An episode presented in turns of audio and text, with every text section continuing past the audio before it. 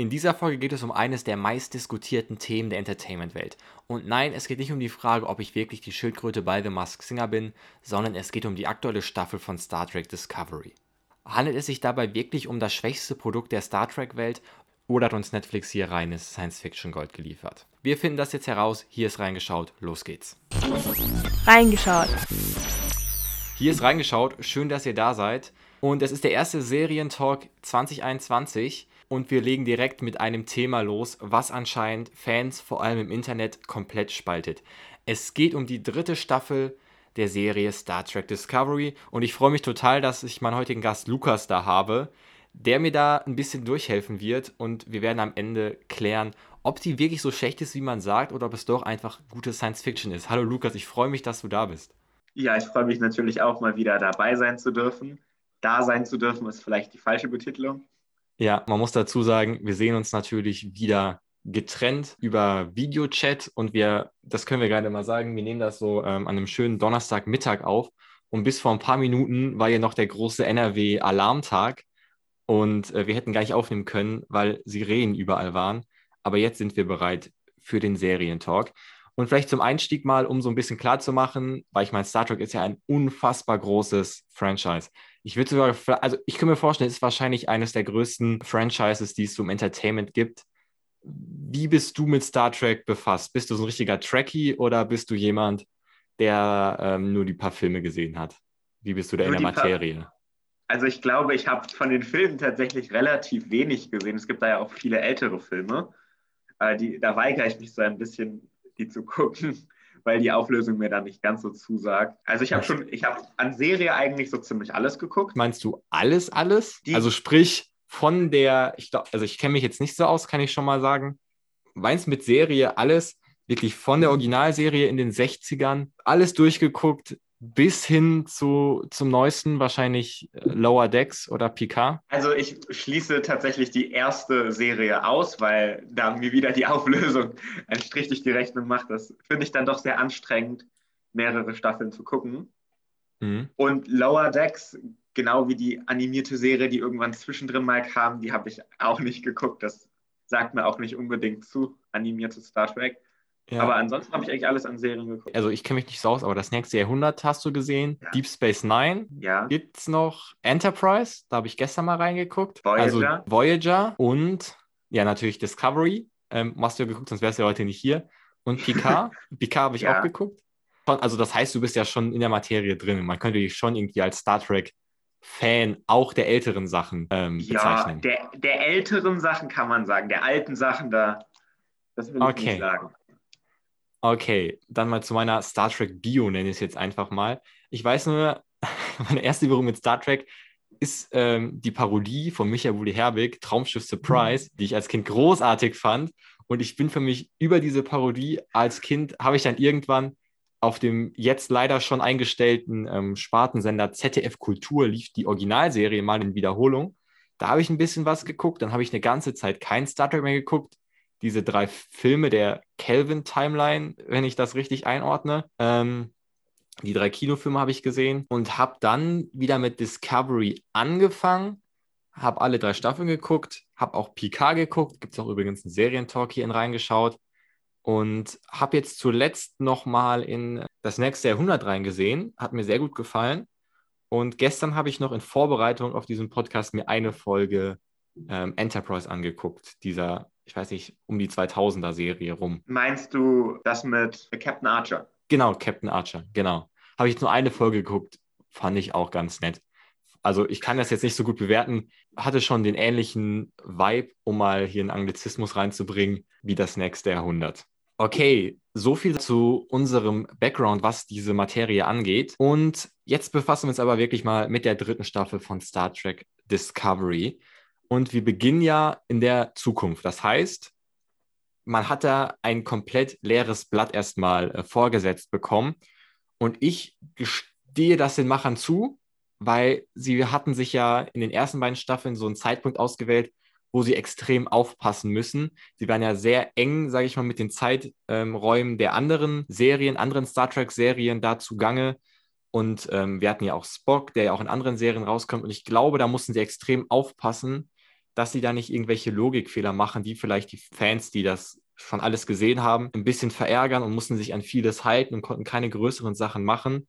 Deswegen fand ich es ähm, ja, vollkommen okay, dass sie in die Zukunft gereist sind um endlich mal eine neue Seite aufzuschlagen und komplett alles neu zu gestalten. Wie fandest du diesen, diesen Anfang in der Zukunft? Ja, das ist ja eigentlich das, was Discovery so ein bisschen rettet, kann man fast sagen, weil mhm. Discovery selbst durch die ganzen neueren Aspekte, die, die Technik, die kann man ja nicht mehr vergleichen mit einem Aufbau auf einem wirklich modernen Sternflottenschiff wie der Voyager. Zu damals, zur Zeit, als sie rauskam, war das ja äh, heißer Scheiß in der Star Trek-Welt mit, mit überragender Technologie, aber damit man das eben so ein bisschen auch zeitgemäßer für die heutige Zeit rausbringt, ist, glaube ich, das Jahr 3187 die mhm. einzige Möglichkeit. Gebe ich dir recht, das wurde auch ein paar Mal kritisiert, dass ja förmlich Discovery ja vor dieser ersten äh, Serie, die in den 60ern rauskam, spielt. Und das sind natürlich, wenn man jetzt wirklich äh, Wert auf die Chronologie und alles legt, dann ist das natürlich ein bisschen ähm, seltsam, dass man erst diesen extremen Hightech-Look hat und dann, sage ich mal, in diese 60er-Jahre-Serie reingeht. Ein bisschen Kritik habe ich auch im Internet rausgelesen, beziehungsweise muss ja dazu sagen, im Internet rausgelesen heißt ja nicht, dass das irgendwie die Meinung der Fans ist, sondern nur der Teil, der sich halt im Internet darüber äußert, ähm, was ja, denke ich mal, nur ein Bruchteil sein wird. Ähm, wurde ein bisschen kritisiert, dass durch diesen Zeitsprung und auch diesen Brand, der ja erwähnt wird, ein bisschen ähm, alle Verdienste, die die vorherigen Serien geleistet haben mit ähm, Pike, Picard, dass die so ein bisschen zunichte gemacht worden sind. Aber finde ich jetzt nicht so schlimm, weil sie beeinträchtigen ja die alten Serien nicht, die sind ja immer noch da. da ja, das, das, du gehst da ja wieder zu sehr auf den Punkt, den du eigentlich auf deiner Liste am Ende hast, schon fast ein. Okay, dann stimmt, dann reden wir da am Ende drüber, dann schiebe ich das mal ein bisschen auf den ersten, ich glaube, das waren drei Folgen, wo man sich so ein bisschen dieses neue Universum, in Anführungszeichen, das Universum der Zukunft angeschaut hat. Und ich fand es schön, dass man zum ersten Mal wirklich gesehen hat, dass die Discovery Sachen entdeckt, beziehungsweise Michael Burnham war es entdeckt. Und das hat mir eigentlich ziemlich gut gefallen. Das hätte auch gerne ein bisschen länger gehen können. Die hätten auch gerne ein bisschen länger getrennt sein können. Ich fand diesen Planeten interessant, diesen Eisplaneten da mit dieser Kolonie. Ähm, waren auch schöne Bilder, die da gezeigt worden sind. Das hat mir doch ähm, sehr viel Spaß gemacht, das zu sehen. Ja, da kann ich dir eigentlich nur beipflichten. Äh, vor, allem eben durch, durch moderne Filmtechnik, die da so viel mitspielt, sieht das einfach hammermäßig aus, was die da zeigen konnten. Ja. Wenn man dann vor dem 4K-Fernseher sitzt, dann ist das einfach umwerfend. Ja, sie hat sehr schön angefangen, sehr schöner Staffelauftakt, fand ich. Und auch Michael Burnham, die ja erstmal alleine ist und sich in dieser neuen Welt zurechtfinden muss. Und da kommen wir auch schon zur ersten Figur, sage ich mal, die wir neu präsentiert bekommen haben in der dritten Staffel und zwar Book. Ich fand es ein bisschen schade, dass sie den direkt am Anfang trifft. Also die, die erste Person, die sie in der Zukunft trifft, wird direkt ihr Freund. Also ihr Freund im Sinne von erstmal auf freundschaftlicher Ebene und nachher ja auch mehr. Und das fand ich so, ich fände es irgendwie spannender, sie erstmal alleine in dieser Welt agieren zu sehen. Oder wie ging es dir da? Na, die war ja schon einigermaßen lange allein und ich glaube, das ist einfach nicht Star Trek gemäß, dass da irgendwer ganz alleine, ganz lange in irgendeiner Welt rumwandert und sich das anguckt und mhm. probiert zu überleben. Ich, ich, finde, die Interaktion zwischen unterschiedlichen Spezien, die macht das ja auch gerade irgendwie aus. Mhm. Okay, stimmt. Ist ein interessanter Punkt, den du da ansprichst. Und man braucht ja auch, wenn man jetzt mal die andere Seite betrachten würde, man braucht natürlich auch irgendeinen Anker, der Michael Burnham in diese Welt einführt. Okay, und sie sind ja noch nicht von Anfang an direkt Freunde, sie bekämpfen sich ja erstmal, aber irgendeine Verbundenheit merkt man dann ja schon ziemlich schnell zwischen den beiden. Und ja, ich hatte erst so Angst, dass man sagt, Book ist jetzt eine Hauptfigur, genauso wie Michael Burnham, und er ist so ein bisschen der Bad Guy und sie ist ja der Good Guy, weil sie ist bei der Föderation, aber beide ähm, haben es irgendwie drauf. Ich war dann ziemlich froh, dass dann gesagt worden ist, dass er doch nicht so der Kriminelle ist, von dem man, äh, was man vielleicht am Anfang gedacht hat, weil er ja da seine Leute bestiehlt, sondern dass er einfach nur Naturschützer ist. Und ich finde auch schön, dass er nachher zu so einer Nebenfigur wird, die sich auch ein bisschen der Föderation anschließt, dass man ihn jetzt nicht so ähm, als krasses Gegenteil aufgebaut hat. Fand ich ziemlich angenehm und auch im Verlauf der Serie den Platz, den er zugesprochen bekommen hat an Sendezeit, sage ich mal, fand ich angenehm und er ist mir eine sehr angenehme Figur geworden. Ja, da kann ich dir wieder nur beipflichten. Die Figur ist wirklich sehr angenehm, auch durch die telepathischen Fähigkeiten, die er ja im Laufe der Serie, die sich da zeigen. Äh, es ist eine ganz interessante Figur, über die man aber nicht zu viel erfährt.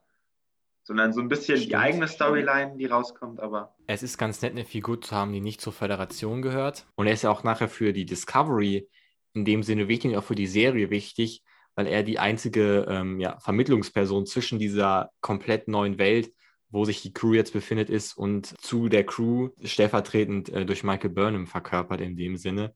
Deswegen fand ich das ein kluger Schachzug, dass er ähm, eingeführt worden ist und man braucht ihn für die Story, aber seine, die Person an sich ist nicht so im Vordergrund, was ich aber extrem angenehm finde. Also ich würde sagen, schön, dass sie eingeführt worden ist, die Figur. Was würdest du sagen? ja, würde ich auch nur sagen, hättest du Voyager geguckt, äh, würde ich sagen, das ist so ein bisschen wie, wie der Nilix in Voyager. Am Anfang von Voyager finden die ähm, Delta-Quadranten Nilix, ein Talaxianer, glaube ich, ist es. Und der hat so eine ähnliche Rolle, will ich mal meinen. Der kennt sich im Delta-Quadranten dann so ein bisschen aus und kann da so ein bisschen den, den Leitfaden geben und äh, zeigen, wie es da rangeht. Hat auch ein paar versteckte Talente, die sich immer wieder zeigen, aber er gerät auch nicht zu sehr in den Vordergrund. Die größte Entdeckung, die Michael Burnham ja in der Zukunft dann macht, ist, dass es die Föderation nicht mehr gibt, beziehungsweise dass es eine sehr, sehr stark verkleinerte Version der Föderation gibt. Und es gibt diesen Brand, hieß ja in der deutschen Synchronfassung. Und das fand ich ziemlich spannend, weil da habe ich den Unterschied gesehen zu den Sachen, die ich vorher gesehen hatte. Und ich, wie gesagt, ich hatte nicht viel gesehen, aber zumindest zwischen den Filmen, zwischen den paar Folgen das nächste Jahrhundert, die ich gesehen habe und auch ähm, im Vergleich zu den anderen beiden Staffeln von Star Trek Discovery und Picard, da war immer die Föderation so diese riesige Organisation, die immer im Hintergrund der Crew stand. Und die ist jetzt nicht mehr vorhanden. Und dann fand ich es interessant, wie agieren die jetzt?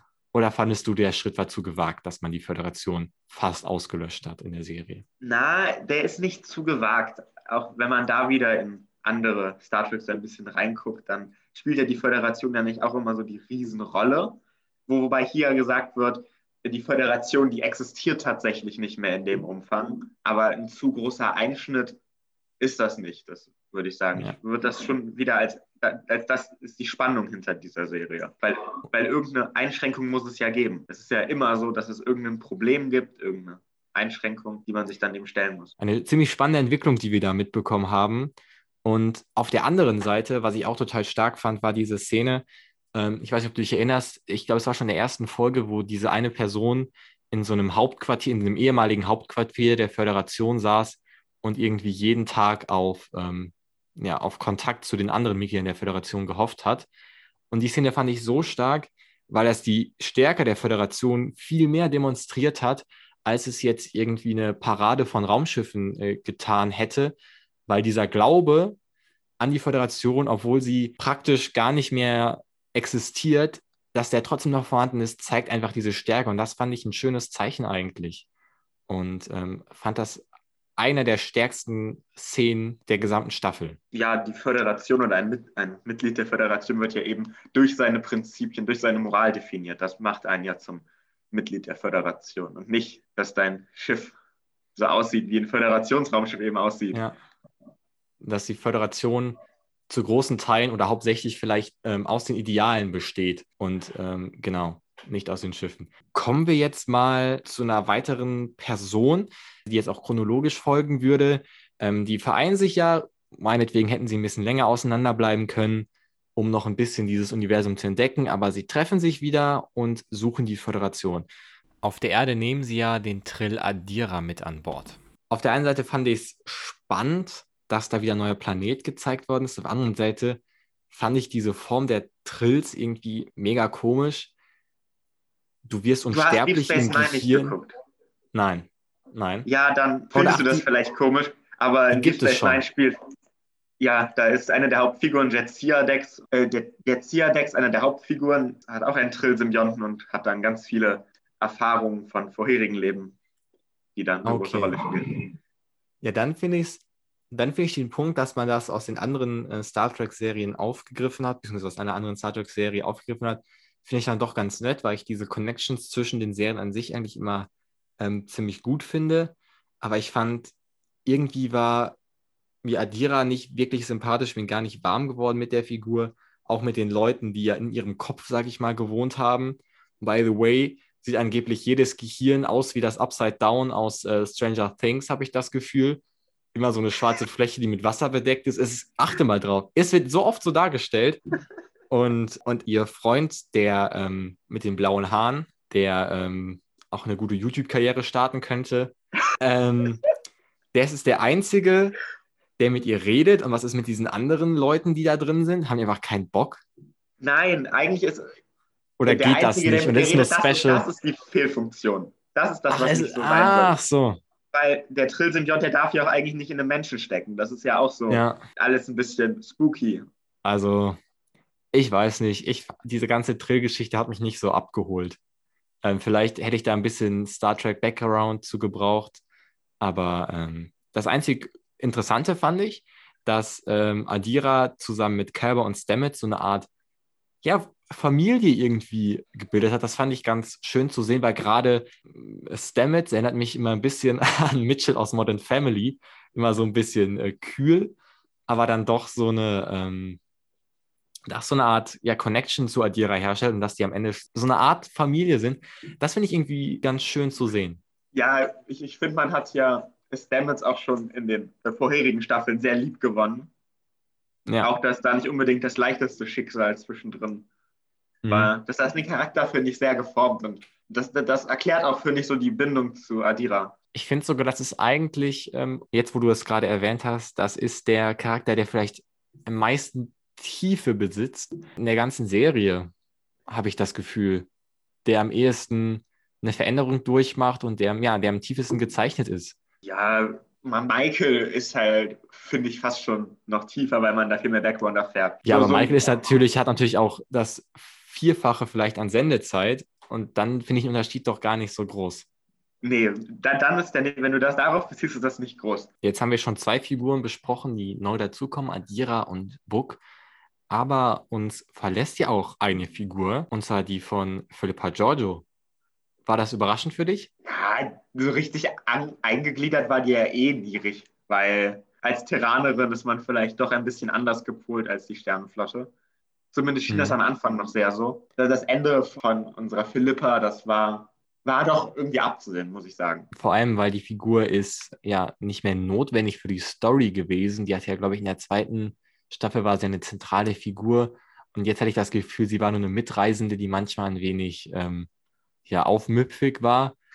ähm, äh, es macht Sinn, dass sie gegangen ist, auch weil ja Gerüchten zufolge ein Spin-off zu Sektion 31, 32, wie auch immer geplant ist, wo sie ja die Hauptrolle übernehmen soll. Und ja, ich fand es unnötig, dass man diese zwei Folgen im Spiegeluniversum nochmal hatte. Zumindest war es bei mir so, weil ich hatte eigentlich das komplett schon vergessen und wusste auch gar nicht mehr, was das ist, was da Sache ist. Ich finde, ja, ich habe es verstanden, warum man das gemacht hat, um auch ihre Zeit, um zu zeigen, dass die Zeit auf der Discovery sie irgendwie verändert hat und die Zeit mit ähm, Michael Burnham. Aber ich fand, es war dann doch so ein bisschen langwierig alles. Na, es ging ja darum, dass der Abschied von Philippa auch irgendwie, irgendwie traurig ist, weil, weil Philippa sich so gut entwickelt hat und so ein, ein guter Mensch geworden ist und so wenig Terraner noch ist. Ja, ich weiß nicht, mir war es ein bisschen zu lang dafür. Also mir hätte es vielleicht nach der Szene gereicht, wo sie irgendwie Tilly und Saru die Hand gegeben hat und dann wäre sie irgendwie anders aus der Serie gegangen, anstatt der noch zwei Folgen im Spiegeluniversum zu geben, hätte nicht sein müssen in meinen Augen. Aber trotzdem, auf der anderen Seite finde ich es auch irgendwie schade, weil sie schon komplett anders war. Weil sie halt ja nicht so war wie die anderen Crewmitglieder, die ähm, ziemlich stark an die Föderation und deren Ideale gebunden war. Sie war da schon ein bisschen anders. Deswegen ähm, werde ich sie vielleicht an dieser Stelle ein wenig vermissen, muss ich sagen.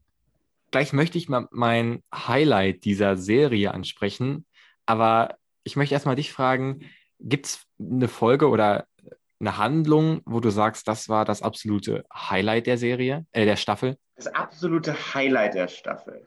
Ich, ich mag große Explosionen und schießende Raumschiffe. Das ist schon mal generell so was, das sammelt immer Pluspunkte. Aber ich glaube, mit die coolste Szene war auf dem Schrottplatz von Osira. Mhm. Oder der Eisplanet. Also auch Szenen, wo Star Trek Discovery ein bisschen zu diesen Star Trek Wurzeln gegangen ist und neue Planeten entdeckt hat. Ja, die neuen, die neuen Planeten sind ja schon das De- Definierende, das, das wo, de, wo die Kunst hinter dieser Serie ein bisschen rauskommt. Mhm, mhm. Würde ich dir zustimmen. Ich fand auch die ähm, Schrottplatz-Folgen, sage ich mal, die Schrottplatz-Folge, fand ich auch einfach an sich spannend. Was ich aber noch besser fand, war diese Geschichte mit Cal, weil auf der einen Seite fand ich es einfach spannend, dieses Computerprogramm an sich, was ja für ihn entwickelt worden ist. Das fand ich war eine, war eine ziemlich gute Idee, die man da verfolgt hat. Und ich fand auch, ähm, ja, ich fand fast schon rührend, wie man Cal dargestellt hat, der nur mit diesem Hologramm dort aufgewachsen ist. Ob er jetzt unbedingt der Auslöser für den Brand sein hätte müssen, weiß ich nicht, weil es ein bisschen, okay, was heißt unrealistisch, ne? Es ist Science Fiction, aber als ob ein Kelpianer einfach für den Brand ähm, verantwortlich sein kann. Mhm.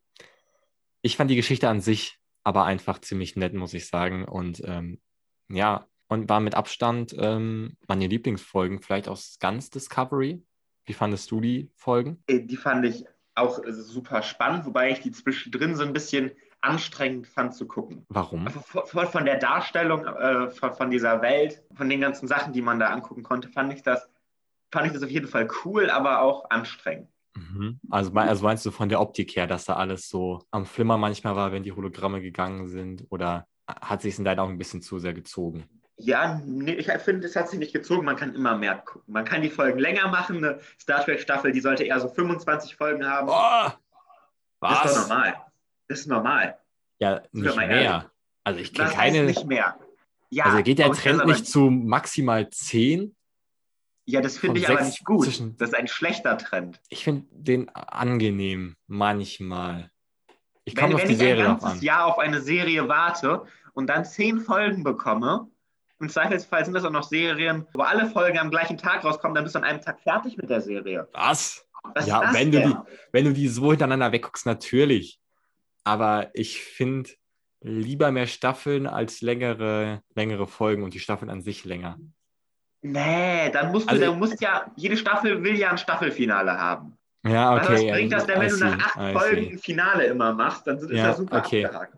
Aber ich glaube, in erster Linie ist es auch einfach nur der Aspekt, dass ähm, die Streaming-Anbieter oder die Fernsehsender einfach immer bei jeder neuen Staffel einen neuen Bass, sage ich mal, generieren wollen. Also das siehst du ja auch. klappt das auch seit 14 Staffeln ohne Probleme. aber du siehst das ja auch bei, um jetzt einen kleinen Exkurs zu machen, bei Musikalben, die äh, immer weniger Tracks haben, einfach damit du vielleicht äh, jedes Jahr ein Album rausbringen kannst, anstatt alle fünf Jahre.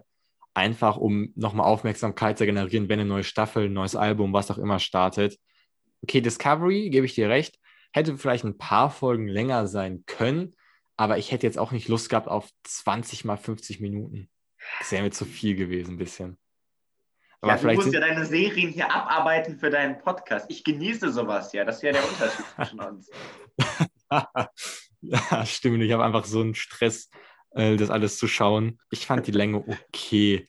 Obwohl ich ja immer noch nicht, das sage ich ja immer wieder, ich bin immer noch nicht, ich weiß nicht, war es bei Discovery auch so, dass es immer so ein Mühe zu lang ist. Ich finde 45 Minuten sind die perfekte Länge für eine Folge. Ich finde es immer so ein Mühe zu lang, wenn die 55 Minuten geht oder so. Nein. Das ist immer so dieser, Mühe, wo ich sage, ah. Nein, weil wenn ich, wenn ich eine ganze Woche warte, jeden Montag, glaube ich, kamen die Discovery-Folgen raus. Ich warte jeden, eine ganze Woche darauf, dass montags eine Folge kommt. Ich kriege ja. den Fernseher im Wohnzimmer, den schönen großen Fernseher, vor dem ich gerade sitze. Und dann ist diese Folge in, in so kurzer Zeit vorbei. Nein. Man muss, das muss. Ja, da, dann noch lieber zwei Folgen. Dann noch lieber zwei Folgen releasen an einem Tag, anstatt so, so 50 Minuten Dinger. Da weiß ich, Nein, warum? Das ist doch egal. Man muss das genießen. Du genießt sowas nicht. Ich, genie äh, ich genieße äh, alle Serien, die ich gucke. Wir werden es sehen, aber ich bin mir ziemlich sicher, in Zukunft werden wir nur noch so Staffeln mit maximal. Es wird noch kürzer runtergehen. Hast du heute Cell Dogs Online Fast gesehen, wo die Dinger 30 Minuten lang waren und nur sechs Folgen? Das ist, wird, glaube ich, die Zukunft sein. Das ist ein Spielfilm. Da setzt ja. man sich hin, ist gerade das Popcorn fertig und alle die Serie ist durchgeschaut. Was ist das? Das ist nicht gut. Das ist ein Trend, dem musst du entgegenwirken als Influencer. Äh, genug über die Länge von Star Trek Discovery. Bevor wir uns das Finale angucken und auch so ein bisschen die Frage beantworten, die von manchem Internet äh, teilweise sehr fachlich, ähm, fachlich in Anführungszeichen, auf der anderen Seite sehr emotional diskutiert wird, ob Star Trek Discovery noch Star Trek ist, die werden wir mal ganz kurz streifen. Aber vorher möchte ich nochmal auf die Crew eingehen.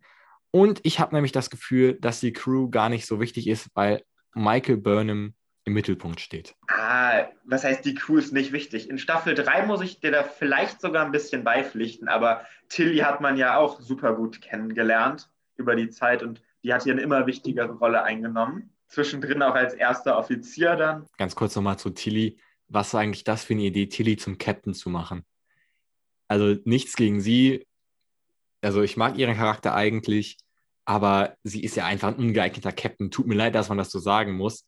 Und ich verstehe auch, was Saru damit gemacht hat. Klar, ihr Selbstbewusstsein aufbauen ähm, und sie dazu ermutigen, dass sie äh, Größeres, auch dass sie sich ruhig mal was zutrauen kann. Sie ist ja eigentlich auch ziemlich clever. Aber in so einer Situation muss man nicht sowas machen, so ein Experiment nenne ich es mal Anführungszeichen. Ich äh, hätte einfach jemand anderes gewählt, ähm, zum Beispiel Lieutenant Nielsen, die ja immer die Nummer eins ist, wenn Saru und Burnham gerade nicht auf der Brücke sind. Ich glaube, die hätte es besser gelöst als Tilly, die ja offensichtlich überfordert war mit der Situation. Das ist ja auch mal eine Frage der Ausbildung tatsächlich. Und an, an sich, fachlich, kann Tilly das ja alles super gut. Ja, aber praktisch ja offensichtlich nicht. Das hätte man ja auch irgendwie erwarten können, oder? Dass sie da nicht so fit ist. Was, was heißt nicht so fit? Sie, sie ist, na, ich, ich will mich darauf noch nicht einlassen. Ich weiß noch nicht, wie ich es begründen soll, aber ich will mich darauf nicht einlassen, dass Tilly nicht die geeignetste Person auf der Discovery war. Würdest du Tilly gern mal als Kapitän sehen? Auf dem Captain. Danke. Captain. Tut mir leid. Na, also sie ist, sie ist noch nicht fertig dafür. Aber auf jeden Fall die Kommandoausbildung, die läuft ja, das, die lief ja in der zweiten Staffel, meine ich, relativ viel. Das ist ja schon ihr Werdegang, der irgendwie ansteht. Und man muss die Figur ja auch sich weiterentwickeln lassen damit sie irgendwann mal Admiral mhm. wird. Ja, vielleicht sehen wir noch was. Ähm, ein bisschen schade. Ich hatte das Gefühl, dass sie in der zweiten Staffel irgendwie mehr Raum bekommen hat, als jetzt in der dritten Staffel. Weil prinzipiell fand ich, dass Michael Burnham doch in den ersten beiden schon natürlich auch im Mittelpunkt, keine Frage, aber jetzt doch mal ziemlich extrem im Mittelpunkt. Und das ist auch was, was, glaube ich, oft kritisiert wird, dass es einer der Star Trek-Serien ist, wo es gar nicht so sehr um die Crew an sich geht, sondern in erster Linie um Michael Burnham ich weiß nicht, das ist auch so eine Geschmackssache. Wenn man sich, wenn man eine Serie kreiert und sagt, wir machen eine zentrale Figur, spannend finde ich, dass die zentrale Figur jetzt hier nicht der äh, Captain ist, sondern eine erste Offizierin, dann finde ich das irgendwie okay. Aber ob das nicht, da kommen wir wahrscheinlich jetzt später zu, aber wir werden jetzt sowieso mal diesen Bereich streifen. Es ist schon ziemlich anders, aber ich finde es ich find's okay, wenn man sagt, wir machen eine Star Trek-Serie mit einer klaren Hauptfigur. Ist auch nichts Ungewöhnliches in der Serie eine Hauptfigur zu haben, eine einzelne. Aber diese, eine Star Trek Hauptfigur hat der Captain zu sein. Nein. Irgendwie finde ich es noch interessanter, wenn es nicht der Captain ist. Weil man hat ja immer jetzt den Captain gesehen und auch in anderen Filmen ist es immer der Captain, der, oder ähm, je nachdem, das, ähm, das Gegenstück dazu, was im Mittelpunkt steht. Und ich fand es toll, dass man eine, also sie war zuerst eine Wissenschaftsoffizierin, dann Erstoffizierin genommen hat. Das fand ich interessant. Du, du willst jetzt schon auf, den, auf, den, auf das Endergebnis zurückkommen? Da lasse ich mich noch nicht drauf ein, Ich habe ich hab Punkt, nicht... ich hab einen okay. Punkt, den hast du nicht angesprochen. Der Admiral. Der Vertraust Admiral. du dem? Die ganze, die ganze Staffel über wirkte das doch so, als würde der irgendwas im Schilde führen. Gute Frage. Als würde der irgendwas, das wurde auch im Internet von vielen angemerkt, dass die dem nicht vertrauen und jede Folge darauf gewartet haben, Stimmt. dass da irgendwas kommt. Jetzt wo du sagst, also auf der einen Seite, er ist im Krisenmodus, bei der Föderation geht es richtig schlecht zu der Zeit. Deswegen kann er nicht so der freundliche Chef sein, mit dem man auch abends mal ein Bier trinken will. Er muss hart sein. Aber eine Szene hat mich stutzig gemacht, als Osira diese Verhandlungen angeboten hat. Und sie ja eigentlich, also in meinen Augen, viele Zugeständnisse gemacht hat. Ich meine, sie war ja eindeutig die mächtigere Person in dem Raum. Und dass er trotzdem gefordert hat, dass sie sich verurteilen lässt, was natürlich abzusehen ist, dass sie nicht darauf eingeht, dass sie nicht auf einen Deal eingeht, der sie irgendwie für den Rest ihres Lebens ins Gefängnis geht, beziehungsweise sehr gering die Wahrscheinlichkeit. Und er hat diesen Deal nicht angenommen. Und das fand ich komisch. Und das ist vielleicht der Punkt, wo ich dir zustimmen würde und sage, der ist, der ist mir nicht ganz geheuer. Das war der Punkt, wo ich mir gedacht habe, das ist ein richtiger Sternflottenadmiral. Weil, weil seine Prinzipien äh, das Wichtige sind, was ihn zu dem macht, den er ist. Okay. Da hat er gezeigt, die Prinzipien, darum geht es. Du merkst in vielen, vielen Star Trek-Formaten, mhm. dass jene, die nicht, jene Captains, die nicht mehr ihren Prinzipien folgen, eben ausschlaggebend dafür sind, wenn da, wenn da irgend, irgendwelche unmoralischen Sachen gemacht werden. ich gebe dir recht, dass, das hatten wir schon am Anfang der Folge hier besprochen, dass es klar bei der Föderation auch viel um diese Ideale geht. Aber es hat mich zumindest überrascht. Ähm, ich hätte nämlich, wäre fest davon ausgegangen, dass er Ja sagt, aber so war es ja nicht. wo wir gerade dabei sind, wie fandest du eigentlich Osira als Gegenspielerin? Osira war, war schon eine spannende Gegenspielerin. Wo, wobei die äh, Spezies der Osira angehört, die finde ich so ein bisschen läppsch an sich. Einfach nur, das sieht, sieht einfach eins zu eins aus wie, wie ein Mensch, nur in grün. Das ist vielleicht was unkreativ, muss ich sagen. Aber das hat man ja, ist eigentlich mega oft so, oder? Dass Nein. Aliens immer so eins zu eins die Menschen nur mit so ein, zwei Änderungen dargestellt werden. Sorry, aber die haben dann vielleicht andere Ohren, irgendwelche Male auf dem Körper, irgendwelche anderen geformten ja. Gesichter. Aber sie sieht einfach aus wie ein wie man sich einen Marsmensch vorstellt. Einfach ein grüner Mensch. Ja, okay. Nee. Ich, ich finde, am meisten ähm, Mühe gegeben hat man sich bei Saru, weil man da mehr oder weniger, okay, klar, er hat auch diese menschlichen Züge, aber insgesamt finde ich, sieht er, ähm, vermittelt er den Eindruck einer, einer neuen Spezies, die nicht sehr stark von den menschlichen inspiriert worden ist. Sollen wir uns jetzt mit der Frage beschäftigen, ob Star Trek Discovery noch Star Trek ist oder sollen wir erst ein kleines Spiel machen? Ja, komm, hau das Spiel raus. Hau das Spiel raus. Es gab schon mal den Serientalk zu Star Trek Picard. Ähm, Hanna war da, schöne Grüße an dieser Stelle und da haben wir ein sehr spannendes ähm, Spiel gespielt und ich finde, es war so toll, dass ich das gerne jetzt nochmal mit dir spielen würde. Und zwar, klar, wir haben Star Trek und es gibt einen Franchise, der auch ziemlich groß ist und die sich das Wort Star teilen. Und da haben wir ganz kurz, um Troy aus Community, aus Community zu zitieren, warum heißt es nicht Planet Track? Weil sie reisen ja mehr auf Planeten als auf Sterne. Und ähm, ah, das nur am Rande. Und das. und das, ja, ist doch so. Er hat, er hat da einen Punkt irgendwo. Genauso wie bei Star Wars, da hat er auch einen Punkt. Und deswegen finde ich, wird es Zeit für eine weitere Runde Star Wars oder Star Trek. Ich stelle dir jetzt fünf Fragen und die Antwort ist immer entweder Star Wars oder Star Trek. Und bevor jetzt alle ausrasten, ich weiß, man soll diese zwei Franchises nicht mehr miteinander vergleichen, aber es ist einfach ein lustiges Spiel. Tut mir leid. Ich ähm, habe Angst, mich zu blamieren. Du musst nicht blamieren, aber ich bin noch, ich will dir keinen Druck machen, ne? Gar nicht. Aber ich bin heute in Gönnerlaune, weil reingeschaut tatsächlich bald auf die 50. Folge zugeht. Ich bin, ich bin so in Gönnerlaune, wenn du, sagen wir, von den fünf, fünf Fragen, ja, wenn du vier richtig beantwortest, okay, sagen wir, wenn du drei richtig beantwortest, bist du gut, hast das Spiel gewonnen, herzlichen Glückwunsch, kriegst Anerkennung von mir, den ZuhörerInnen. Ähm, wenn du vier richtig beantwortest, dann schicke ich dir zu dir nach Hause die edle, nicht im Handel erhältliche reingeschaut Tasse mit dem neuen Design ähm, für dich, damit du in Ruhe da schöne Heißgetränke raus genießen kannst. Aber kein Druck. Kein Druck. Fangen das wir an. In welchem Franchise gibt es die Bith?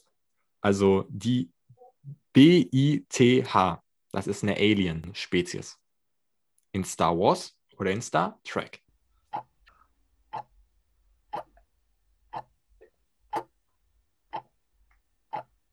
Da ich bei meiner Meinung nach bei Star Trek mehr Lücken habe, sage ich Star Trek. Du sagst Star Trek. Das ist leider falsch. Es wäre Star Wars gewesen. Das ist diese, ähm, also ich wusste es natürlich auch vorher nicht. Ich bin ja nicht so im, äh, vor allem im Star Wars Game bin ich gar nicht drin. Ähm, es ist diese Kantinenband, diese Cantina-Band, die in diesem Raumhafen diesen Song spielt. Ich wusste es ja, auch nicht. Ja. Aber ähm, da muss man sich nicht für schämen, wenn man das nicht weiß, glaube ich. Das wird, wird man dir verzeihen. Nächste Frage. Von welchem Franchise ist die Sängerin Rihanna bekennender Fan und schrieb sogar einen Song dafür?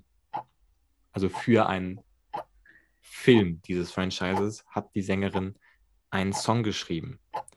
War das äh, Star Wars oder Star Trek? Er kam im Abspann vor. Dann kann das nicht Star Wars sein. Das ist immer der, die gleiche Musik im Abspann. Das heißt? Es muss Star Trek sein. Weil es ist richtig, es ist Star Trek und zwar der Song Sledgehammer für den Film Star Trek Beyond aus dem Jahr 2016, der sogar in den britischen äh, Top 100 war. Und ich glaube, wenn ich mich recht erinnere, hat sie auf ähm, Twitter gesagt, dass sie ähm, schon seit ihrer Kindheit äh, Star Trek-Fan ist, was ich ziemlich cool fand. Next one. Eins hast du richtig, eins falsch. Kommen wir zur dritten Frage. Welches Franchise hat mehr Follower auf der Social Media Plattform Instagram? Star Wars oder Star Trek? Ähm, ich habe versucht, die offiziellen zu finden. Weil es gibt ja, es gibt ja zum Beispiel bei Star Wars gibt es ja Star Wars und es gibt Star Wars Deutschland, aber ich meine das normale Star Wars. Und bei Discovery gibt es ja Discovery on CBS, aber ich habe das normale. Also das ohne irgendwelche Einschränkungen, sage ich mal, Star Trek. Star Wars. Genau. Du sagst Star Wars? Ja. Das ist vollkommen richtig. Star Wars hat 14 Millionen und Star Trek deutlich weniger. Vielleicht, liebe ZuhörerInnen, wenn ihr da irgendwie andere Infos findet, schreibt das gerne mal mir auf Instagram reingeschaut, unterstrich Podcast. Aber ich schenke, ich gebe dir den Punkt einfach mal, weil ich bin mir, ich vermute mal, dass du richtig damit liegst. Oh, die nächste Frage. Die, oh, die ist, die ist schwierig. Das ist die schwierigste. Danach die Frage ist wieder einfach. Beide, wenn du beide jetzt richtig beantwortest, dann schicke ich dir eine, eine Tasse zu dir nach Hause. In welchem Franchise finden wir die Cloud City? Wäre auch ein cooler Name für einen Cloud-Anbieter. Star Wars oder in Star Trek? Ich erinnere mich in Star Trek mal sowas gehört zu haben. Deshalb sage ich Star Trek. Du sagst Star Trek und das ist leider falsch. Das war in Star Wars Episode 5, das Imperium schlägt zurück. Ähm, tut mir leid, aber ich, ich bin immer noch in Gönnerlaune. Ich stelle dir jetzt noch die letzte Frage, dann stelle ich dir noch eine Frage, die wir in PK hatten. Und wenn du die beiden jetzt richtig beantwortest, dann schicke ich dir immer noch die Tasse nach Hause.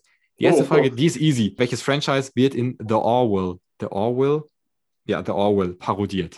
Ja, das ist Star Trek. Das ist Star Trek, vollkommen richtig. Das ist super geil, die Säge. Die macht super Spaß. Okay, ich gebe dir noch die, die Bonusfrage. Die Bonusfrage. Welches Franchise wurde unter anderem von Nicki Minaj und Materia besungen? Und es ist ein und dieselbe Phrase, die besungen wird, wenn ich mich nicht irre. Was auch so ein bisschen geflügeltes Wort geworden ist. Also das heißt geflügeltes oh, Wort. Also ich habe es nie benutzt. Also ich glaube, ich weiß, welche beiden du im Kopf hast. Es gibt. Also ich glaube, du sag mal, was du im Kopf hast, welche beiden Phrasen aus den Franchises. Äh, bei Star Trek ist das ganz bestimmt Lebe lang und in Frieden, würde ich sagen. Das ist ja eine der typischsten Phrasen. Und bei Star Wars, was ist in deinem Kopf? Ich habe da ein ganz mieses Gefühl oder sowas. Keine Ahnung, ich im Star Trek.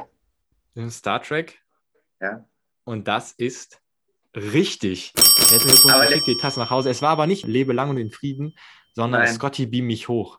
Ja, das ist, da kam ich dann auch noch drauf und das war auch ausschlaggebend. Ja, Materia hat diesen Song, ich glaube, da heißt sogar Scotty beam mich hoch. Herzlichen Glückwunsch an dieser Stelle. Und bevor wir jetzt zur Punktevergabe kommen, zur dritten Staffel von Star Trek Discovery, ähm, würde ich mal einfach die Frage in den Raum werfen, zu der ich gar nicht so viel sagen kann. Ist Star Trek Discovery noch Star Trek? Hast du irgendeinen Gedanken vielleicht dazu? Es scheint mir so. Ich habe dazu einen Gedanken. Vorher möchte ich aber sagen, Star Trek Discovery ist eine wirklich, wirklich gute Sci-Fi-Serie. Unabhängig davon, ob man das noch Star Trek nennen will. Es macht wirklich Spaß, sie zu gucken.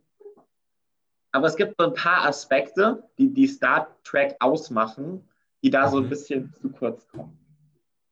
Mhm. Es gibt viel zu wenig Spielereien auf dem Holodeck. Also so Holodeck-Spiele, das hat man ja immer gehabt eigentlich, zumindest in den Serien, die ich geguckt habe. Und es fehlt, es fehlt viel zu sehr das Vulkanische und Klingonische, ah, was immer okay. irgendwie angekratzt wird.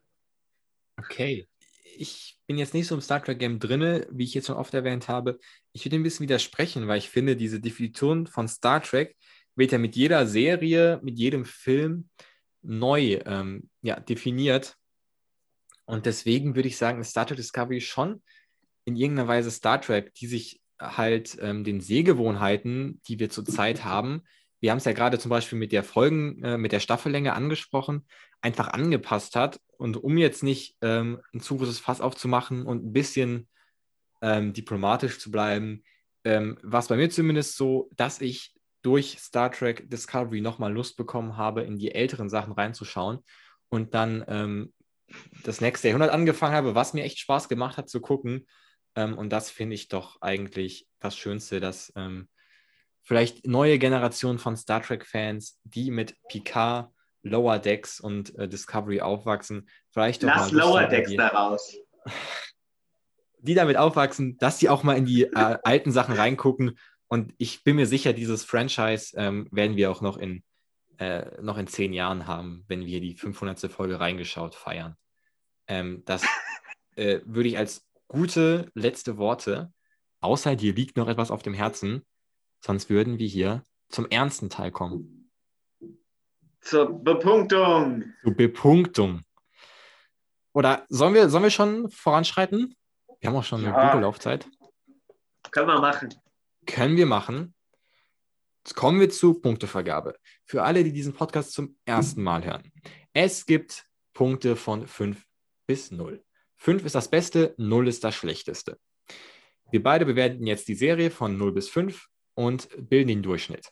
Und dieser Durchschnitt ist wichtig für das Jahresranking, was momentan noch komplett leer ist, weil das, wie gesagt, der erste Serientalk ist. Mal zur Einordnung, vielleicht auch für dich. Ähm, wir hatten letztes Jahr die erste Staffel von Star Trek PK gesprochen und die hatte einen Durchschnittswert von 4,125. Was natürlich stark ist. Den toppen wir heute, bin ich mir ziemlich sicher. Äh, soll ich anfangen oder möchtest du anfangen? Ich würde vielleicht anfangen. Ich bin bei dir Gerne. nämlich sehr gespannt, was dein Ergebnis ist. Ja. Ich, ich lasse jetzt mal außen vor die Kritik, dass das vielleicht kein Star Trek mehr ist und was man hätte anders machen können, weil unabhängig davon ist das eine sehr gute Serie, die wirklich viel Spaß gemacht hat. Es gibt zwar 2020, 2021 bessere Serien, das wirst du in deinem Podcast auch noch feststellen. Ich weiß ja so ein bisschen, was da noch kommt. Ja. Aber ich würde ganze 4,25 Punkte geben für Star Trek Discovery.